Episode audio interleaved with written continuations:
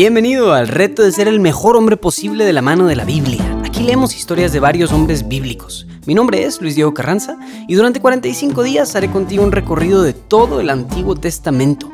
De cada historia sacaremos alguna breve lección práctica y plantearemos un reto que te puedas llevar allá afuera a tu vida diaria, con el fin de ayudarte a ser un mejor hombre, más entregado, más servicial y que generes un mayor impacto en tu familia y en tu comunidad. Entrémosle.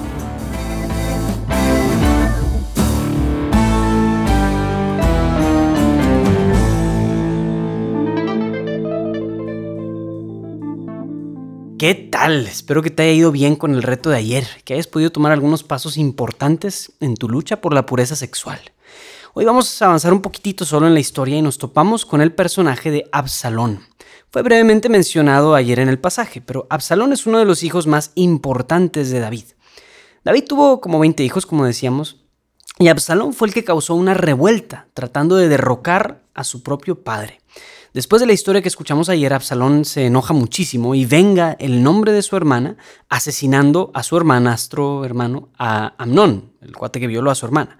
Entonces después huye de la presencia de David, o sea, huye, se esconde y luego logra regresar paulatinamente, entonces ya regresa y mientras está ahí, ya habiendo regresado, empieza a conspirar lentamente en contra de su papá. Entonces, a pesar de ser un hombre rebelde, atroz, despiadado, Ahorita vamos a escuchar uno de los detallitos más interesantes que la Biblia nos dice acerca de él. Segunda de Samuel capítulo 15, versículos del 2 al 14. Intrigas de Absalón. Se levantaba Absalón temprano y se colocaba en la vera del camino junto a la puerta, y a los que tenían algún pleito y venían delante del rey para el juicio, los llamaba Absalón y les decía, ¿no eres tú de? Y él respondía, tu siervo es de tal tribu de Israel. Absalón les decía, mira, tu causa es justa y buena, pero nadie te escuchará de parte del rey. Y añadía Absalón, ¿quién me pusiera por juez de esta tierra? Podrían venir a mí todos los que tienen pleitos o juicios, y yo les haría justicia. Cuando alguno se acercaba a él y se postraba, Absalón le tendía la mano, lo retenía y lo besaba. Así hacía Absalón con todos los israelitas que venían ante el tribunal del rey. Absalón robaba de esta manera el corazón de los hombres de Israel. Al cabo de cuatro años, dijo Absalón al rey, permíteme que vaya a Hebrón a cumplir el voto que, que hice a Yahvé, porque tu siervo hizo un voto cuando estaba en Gersur de Aram, diciendo, si Yahvé me permite volver a Jerusalén, daré culto a Yahvé en Hebrón. El rey le dijo, vete en paz. Él se levantó y se fue.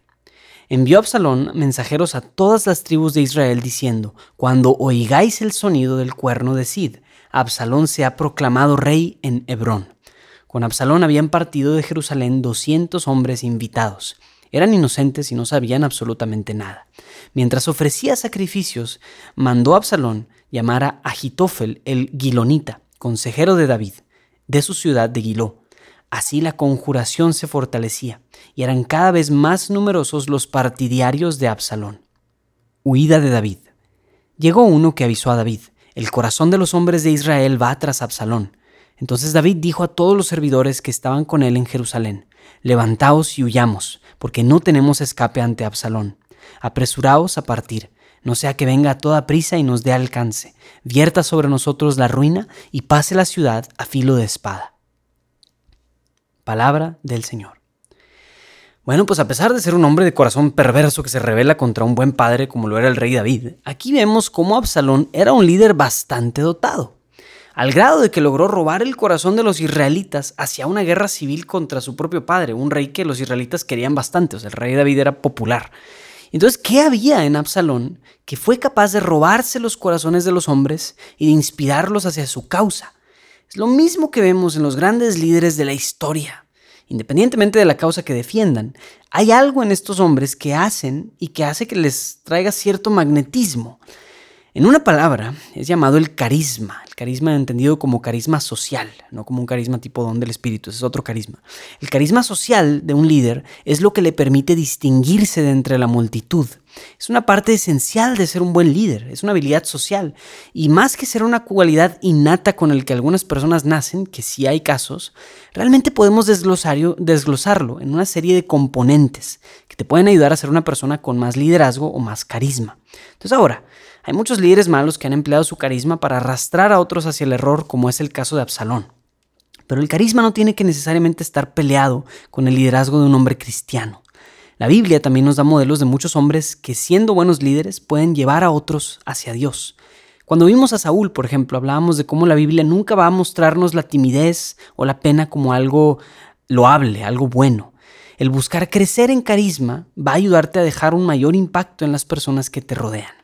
Entonces, bueno, según Brett McKay, el carisma puede ser dividido en tres componentes principales, que son presencia, poder y calidez. Voy a explicártelos bien rapidito y muy por encimita. Pero entonces, la presencia es el primer atributo, tiene que ver con hacer que la otra persona sienta que estás presente con ella. Absalón hacía esto parándose todos los días durante cuatro años enteros para hablar con cada uno de los hombres que iban a la puerta de su padre. En tu caso, ¿qué tan presente estás tú en tus conversaciones en el día a día? ¿Escuchas atentamente a los otros que te dicen cosas y que te platican de ellos o estás distraído con el celular mientras las personas te hablan? Entonces eso tiene que ver con la presencia. Segundo, el poder, entre comillas, poder, significa ser capaz de afectar y de impactar en el mundo que te rodea. Las personas perciben cuando alguien tiene la capacidad de influenciar en alguna necesidad y naturalmente van a ir hacia esa persona, hacia alguien que tenga poder. Entonces, bueno, Absalón le decía a cada uno de los hombres cómo él iba a traer justicia a sus necesidades, cosa que el rey David, según él, no estaba haciendo. Entonces, tú no tienes que tener un cargo de autoridad especial o ser muy popular para transmitir poder. No tienes que tener alguna habilidad especial ni nada. De hecho, es una cualidad que no está para nada peleada con la humildad y la sencillez. El poder tiene que, ser, tiene que ver con ser un hombre de acción, que se preocupa por las necesidades de los demás y que va a hacer algo al respecto. Y por último, la calidez, así bien resumidita, tiene que ver con hacer que los demás se sientan aceptados, amados, validados, considerados delante de ti o gracias a ti. Vemos esto en que Absalón le daba la mano a los hombres con los que se topaba y bueno, pues hasta les daba un beso masculino como señal de empatía hacia ellos. pues bueno, el reto de hoy va a ayudarte precisamente a que puedas desarrollar algo de carisma ante los demás, enfocado en estos tres componentes de la presencia, el poder y la calidez.